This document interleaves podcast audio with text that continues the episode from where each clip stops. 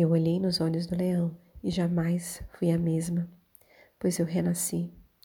Os seus olhos não me causaram medo, na verdade, o seu olhar sobre mim lançou para longe o meu medo. No olhar do leão, eu me vi e percebi pela primeira vez que jamais poderia viver sem o seu olhar. Em seus olhos, vi minha pequenez, minhas limitações, carências, meus erros, mas seu olhar não me intimidou. Na verdade, o seu olhar me encorajou. O seu olhar me curou. O seu olhar me mostrou o seu amor.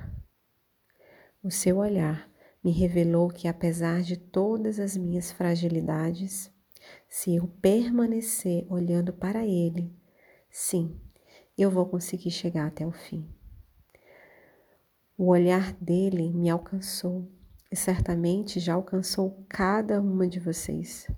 Um dia, esse olhar nos fascinou, nos arrebatou e nos fez perceber que olhar para outras coisas não fazia sentido algum para nós. Mas então o tempo foi passando e muitas de nós fomos deixando de olhar para os olhos do leão. Ele jamais tira os seus olhos de nós. Em 2 Crônicas 16, 9 está escrito: Porque, quanto ao Senhor, seus olhos passam por toda a terra para mostrar-se forte para com aqueles cujo coração é totalmente dele. Mas e nossos olhos? Será que estão permanecendo com o nosso olhar nele? Infelizmente, queridas, nessa era em que estamos vivendo, tantas coisas têm roubado a direção do nosso olhar. Parece que o Senhor está tentando competir a atenção dos nossos olhos com tantas distrações.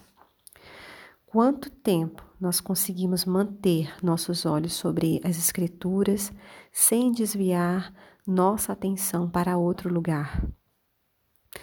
Quanto tempo conseguimos manter nossa atenção em uma oração sem desviar o olhar para outra direção?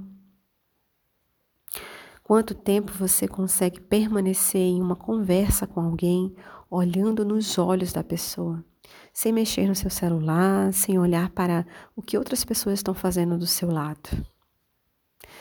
Queridas, infelizmente, os nossos olhos estão inquietos, assim como nossa alma está. Eu acredito que os nossos olhos estão, estão refletindo o nosso estado interior.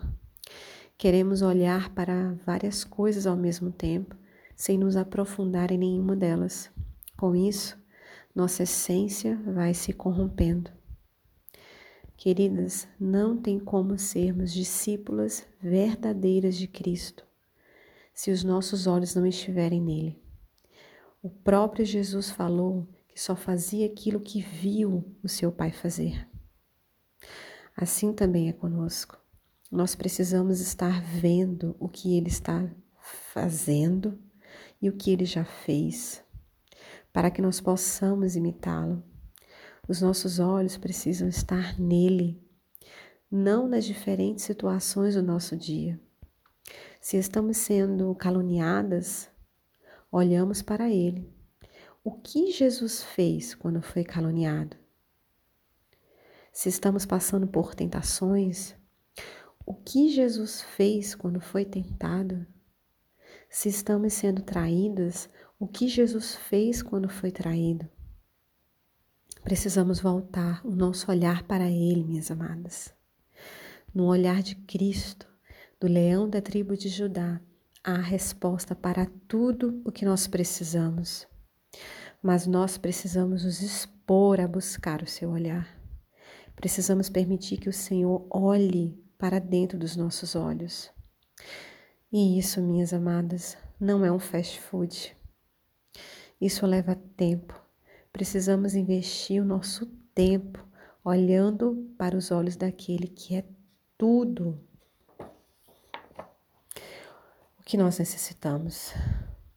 Ele é aquele que preenche tudo em todos, mas nós, queridas, precisamos nos achegar a Ele.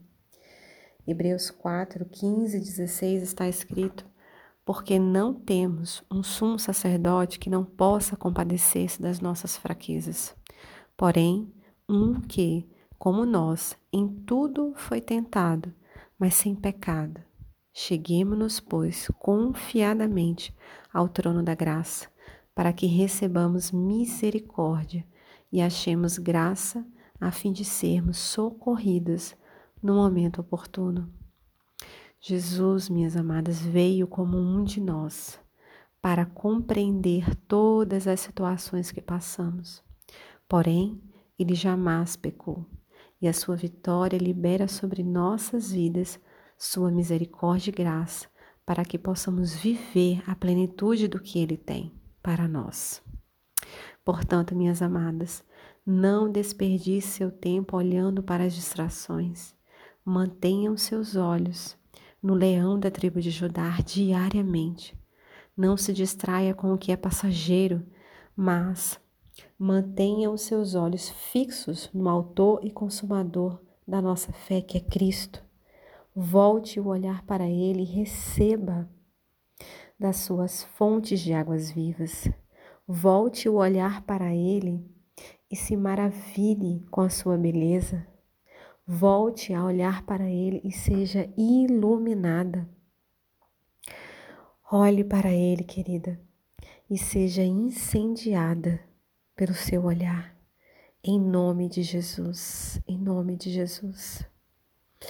Aqui quem fala é Joana Santos, eu falo daqui da Irlanda e eu quero abençoar a vida de cada uma de vocês do Rede de Mulheres Restauradas.